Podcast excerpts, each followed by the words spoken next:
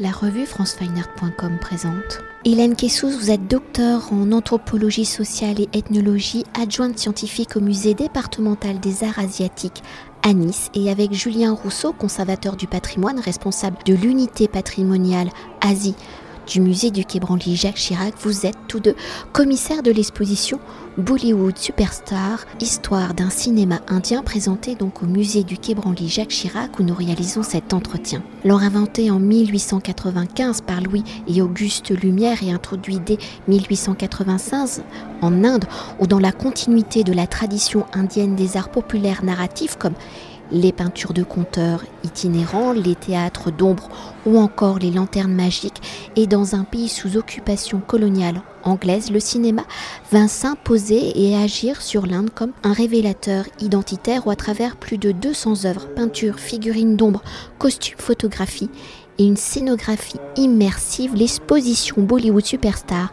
Histoire d'un cinéma indien pour volonté de retracer plus d'un siècle de cinéma indien, de ses sources mythologiques et artistiques jusqu'aux icônes du star system contemporain où aujourd'hui avec plus de 1500 films produits par an, l'Inde est le premier producteur de cinéma au monde. Alors dès son arrivée en Inde, hein, le cinéma va connaître un véritable succès où Bombay, Calcutta et Madras vont devenir les berceaux d'une industrie florissante. Alors une industrie de la production d'images, d'histoires en mouvement qui dans la continuité donc de ces arts du spectacle populaire vont s'inspirer de la mythologie des traditions religieuses. Alors en cette fin du 19e siècle, début du 20e siècle, où depuis 1757 l'Inde est placée sous la domination britannique. Le cinéma y fait donc son arrivée exactement le 7 juillet 1896. Alors quelles sont les circonstances de l'arrivée du cinéma en Inde sous un régime d'occupation britannique? Qui sont les premiers à s'approprier ce nouveau monde de production d'images? Et comment la tradition populaire de production d'images, d'histoire va-t-elle influencer et cohabiter avec le cinéma Alors euh, finalement, le cinéma arrive en Inde lors d'une escale. L'opérateur Lumière est en route pour Sydney et il s'arrête à Bombay, à l'hôtel Watson. La première projection, elle est dirigée d'abord euh, vers, les élites britanniques hein, et occidentales, françaises et autres qui sont sur place et évidemment envers aussi les élites euh, indiennes qui ont un mode de vie plus proche des élites coloniales. le succès est immédiat. On a l'habitude de dire que l'Inde a une relation particulière aux images. Peut-être que c'est ça qui a engendré ce succès euh, immédiat ou pas. malheureusement, on n'était pas à cette première projection, donc euh, on ne pourra pas euh, affirmer, on ne peut que supposer. Mais c'est vrai qu'il s'est passé quelque chose de très fort.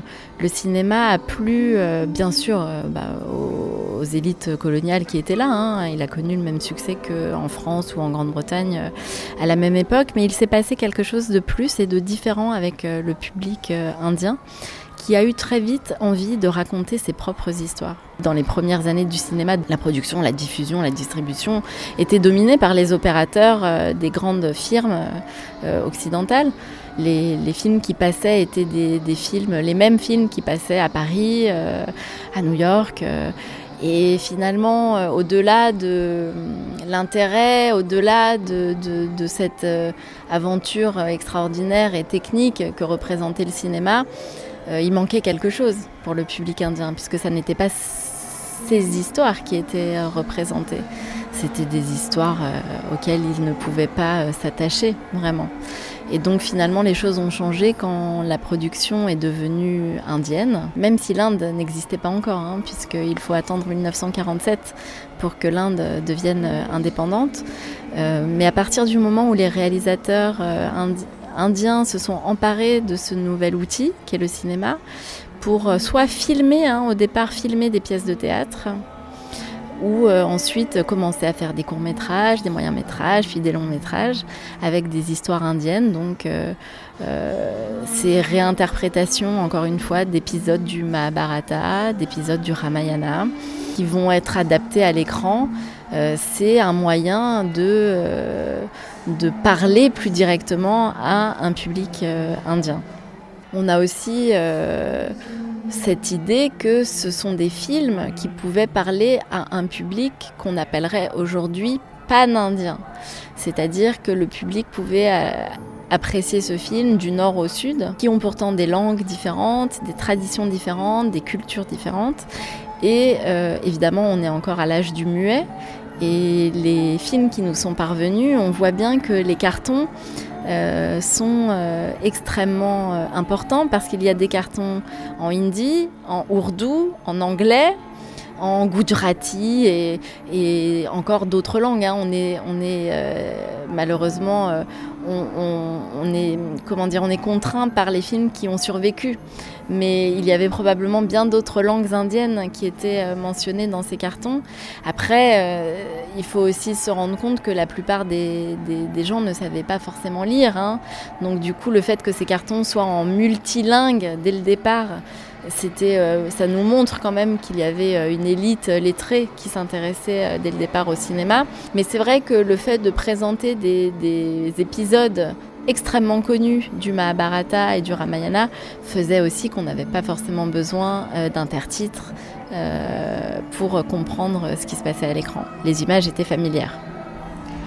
Et pour euh, continuer, pour replacer donc l'histoire du cinéma indien dans l'histoire de l'Inde, hein, dans sa recherche d'indépendance face au régime colonial britannique, où l'Inde, vous l'avez déjà dit, sera donc indépendante en 1947, dans la diversité justement des cultures et des langues du sous-continent indien, comment le cinéma va-t-il être l'un des outils de la construction d'une nation indienne? Comment les mythes, les dieux, les héros historiques vont-ils permettre d'unifier un pays fragmenté par les langues, les castes et les religions? Pour aller plus en profondeur. C'est une très grande question euh, à laquelle il est difficile de répondre, mais euh, depuis le début, on ne peut pas nier quand même qu'il y a eu euh, différentes versions de films. Dès, le, dès le, les premiers films de premier temps, euh, il y avait des films, on va dire, de la sphère un peu plus indiephone.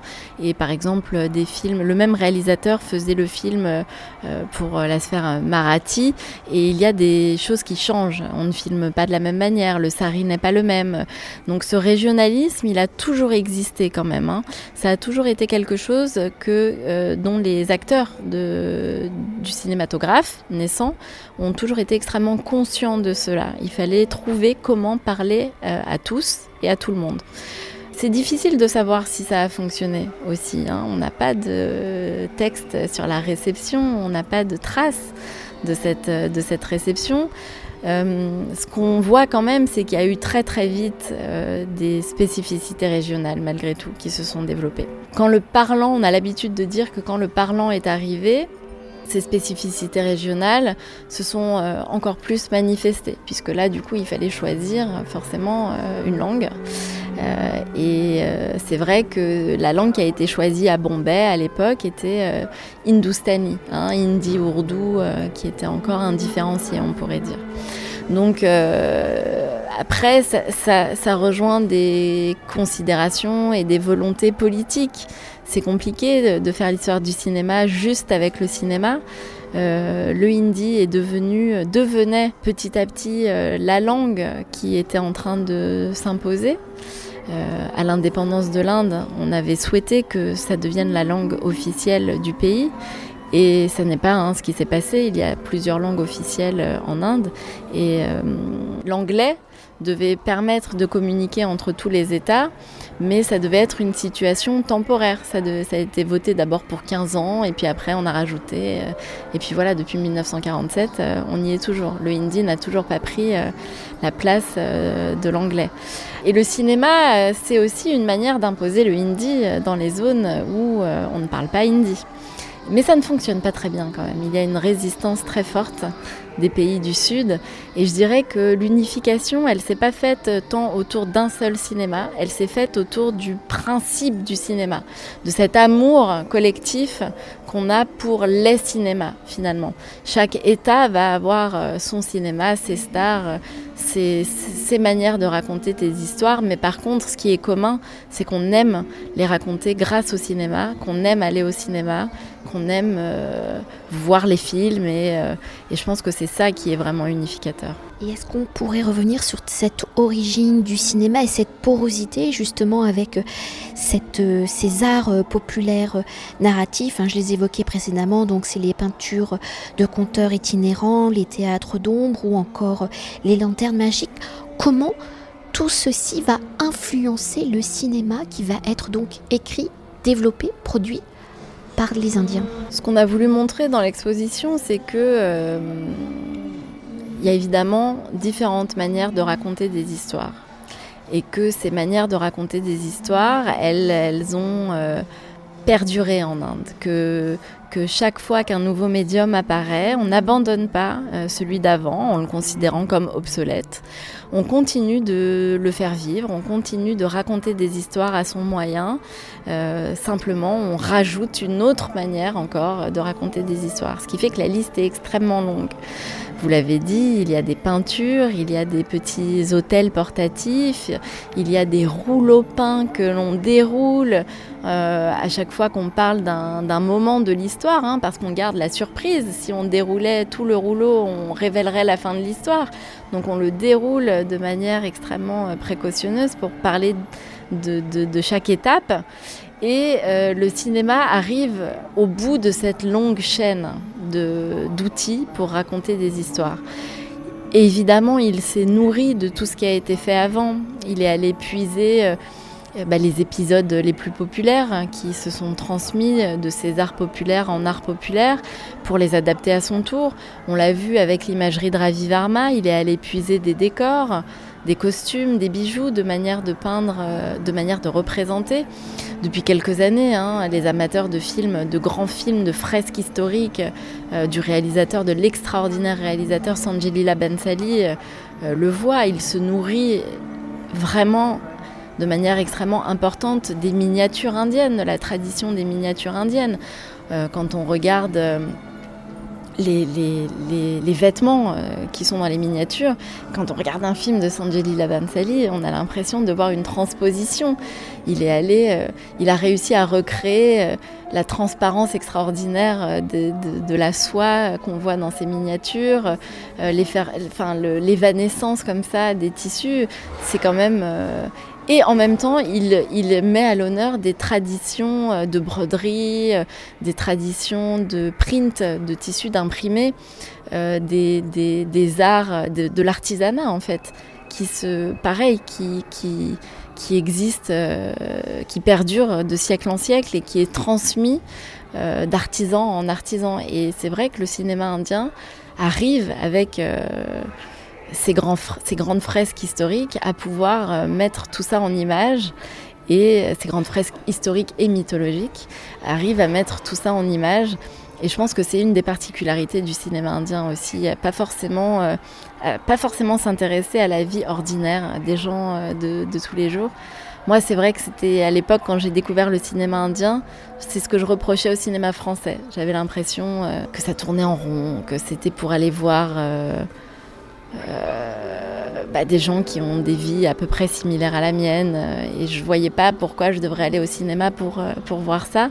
Et quand j'ai rencontré le cinéma populaire indien, quand j'ai rencontré Bollywood, j'ai trouvé ça extraordinaire parce que je me suis dit voilà, ça me permet de, de m'évader, ça me permet de rêver. Euh, et c'est vrai que c'est ça que je cherchais dans le cinéma. Et justement, hors micro, hein, je vous euh, demandais si euh, je rapprochais le cinéma indien de l'opéra, si je faisais un impair ou pas, et vous m'avez répondu. Non, moi j'avoue que ça ne me gêne pas de faire cette comparaison. Je, je comprends la comparaison.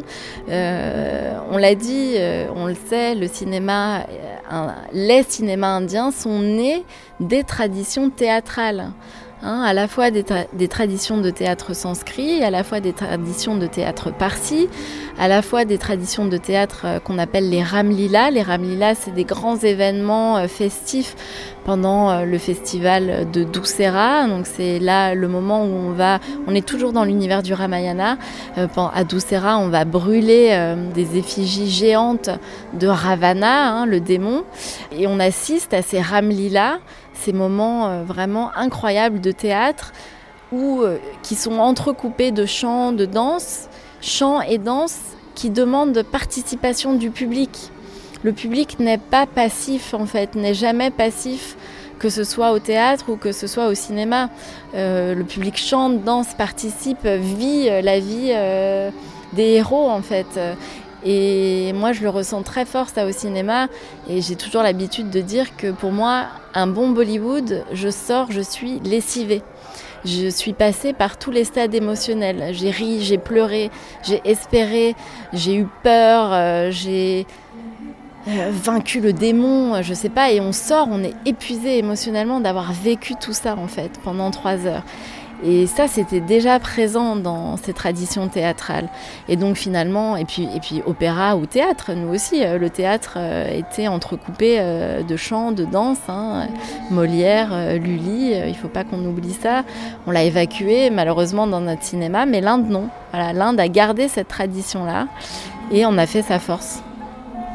Et peut-être pour euh, évoquer, vous l'avez déjà fortement évoqué, hein, la diversité du cinéma indien, si le titre de l'exposition fait référence à Bollywood, le cinéma indien le plus connu produit à Bombay et en langue hindi, le cinéma donc on l'a bien compris est multiple et beaucoup plus complexe. Alors quelles sont ces différentes familles du cinéma indien. On regarde donc des régions où les grands studios euh, se sont développés. Hein. je rappelle Bombay, Calcutta et Madras.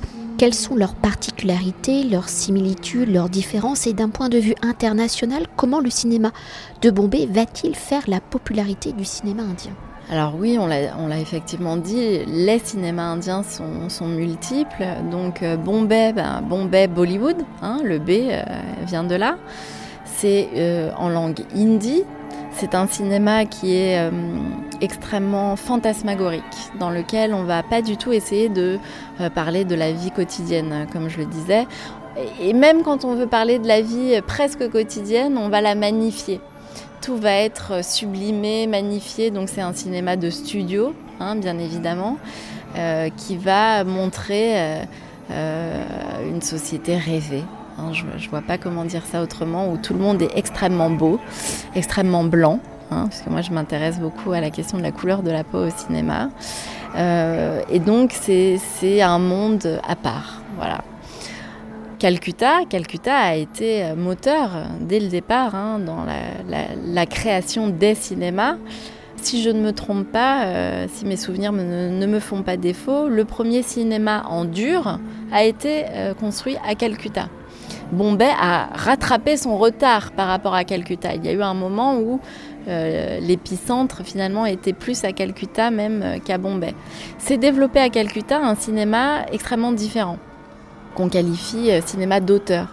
Euh, et celui qu'on connaît le plus euh, en France, c'est Satyajit Ray, donc un, cinéaste d'auteur euh, qui a commencé dans les années 50, milieu des années 50.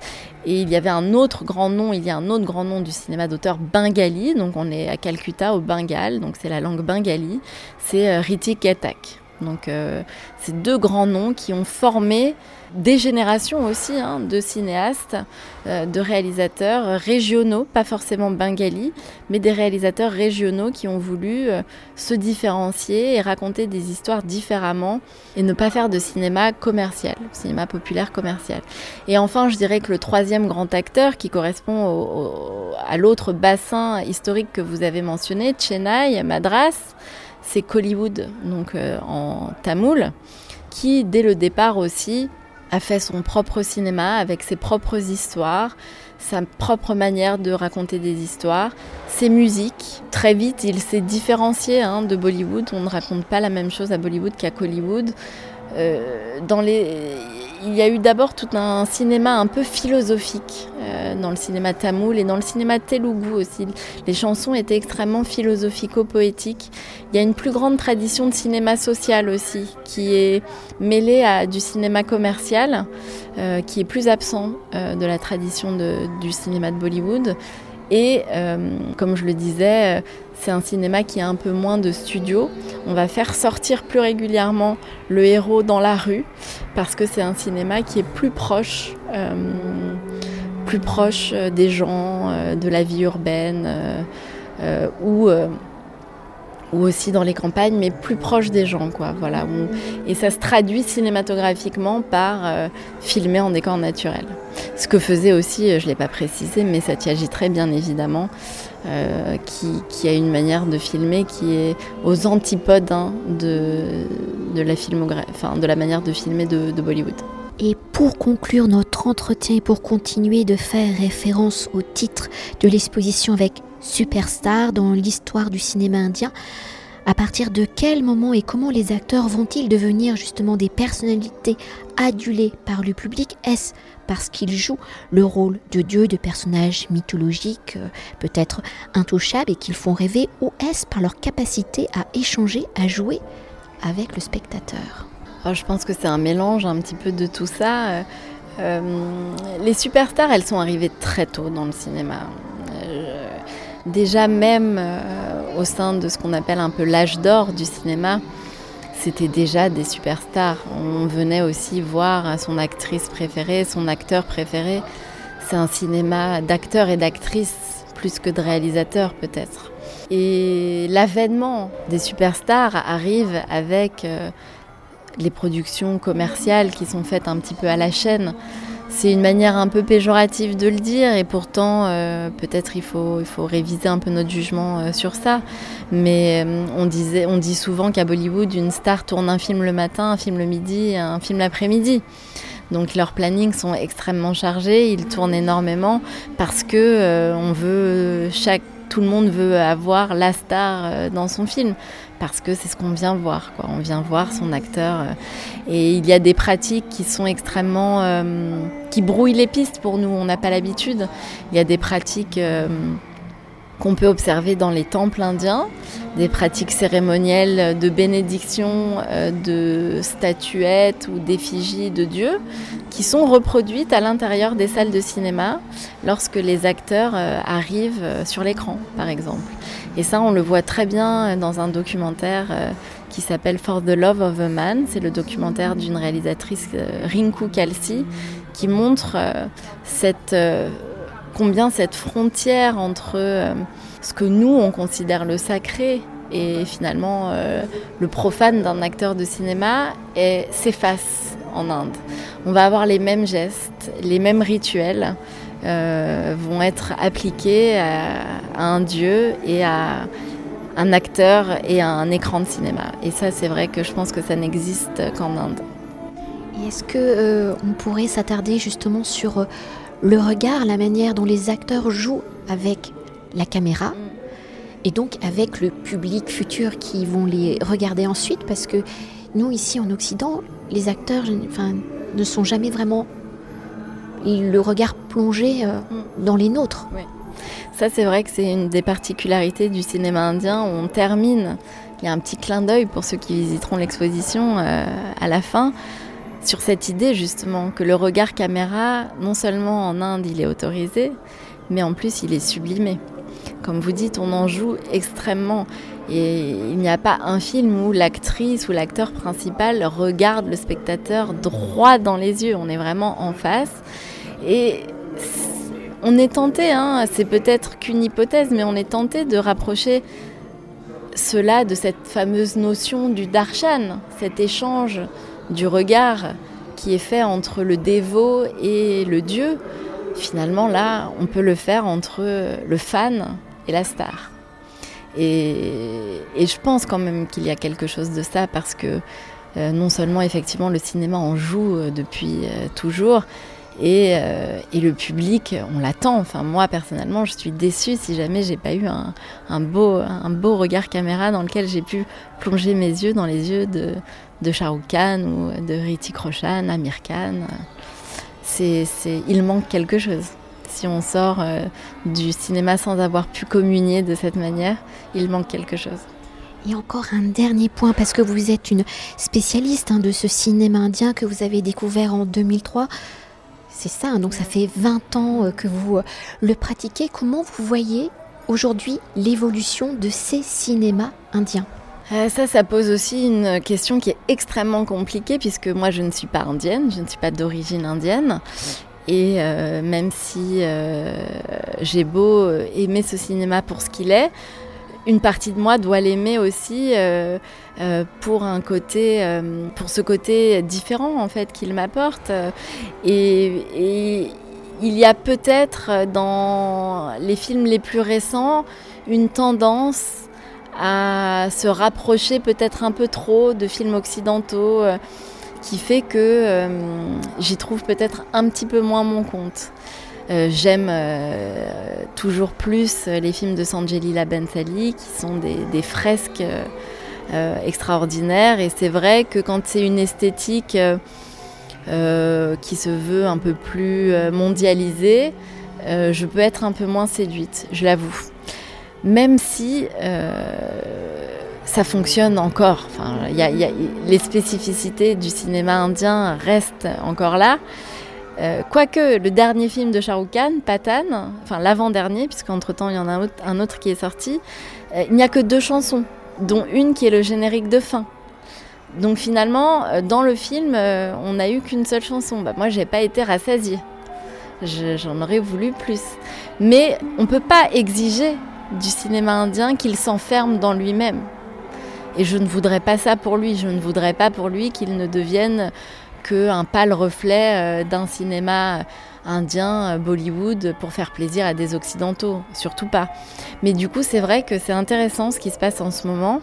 Il y a euh, un changement clairement de ton euh, à Bollywood, mais en même temps, il y a des nouveautés qui arrivent. Hein. Tout le monde me parle de RRR, la surprise Tollywood de ces derniers mois. Et c'est vrai que RRR euh, réinvente la formule à succès. RRR propose de nouvelles choses. Bollywood va sûrement s'en inspirer, je ne sais pas, on va voir. Il y, a, beaucoup de choses qui se passent en ce moment et en tout cas c'est très enthousiasmant et, euh, ça permet du coup aux fans euh, comme, moi, comme d'autres, de ne jamais s'ennuyer. Merci beaucoup. Merci à vous. Cet entretien a été réalisé par franceweiner.com.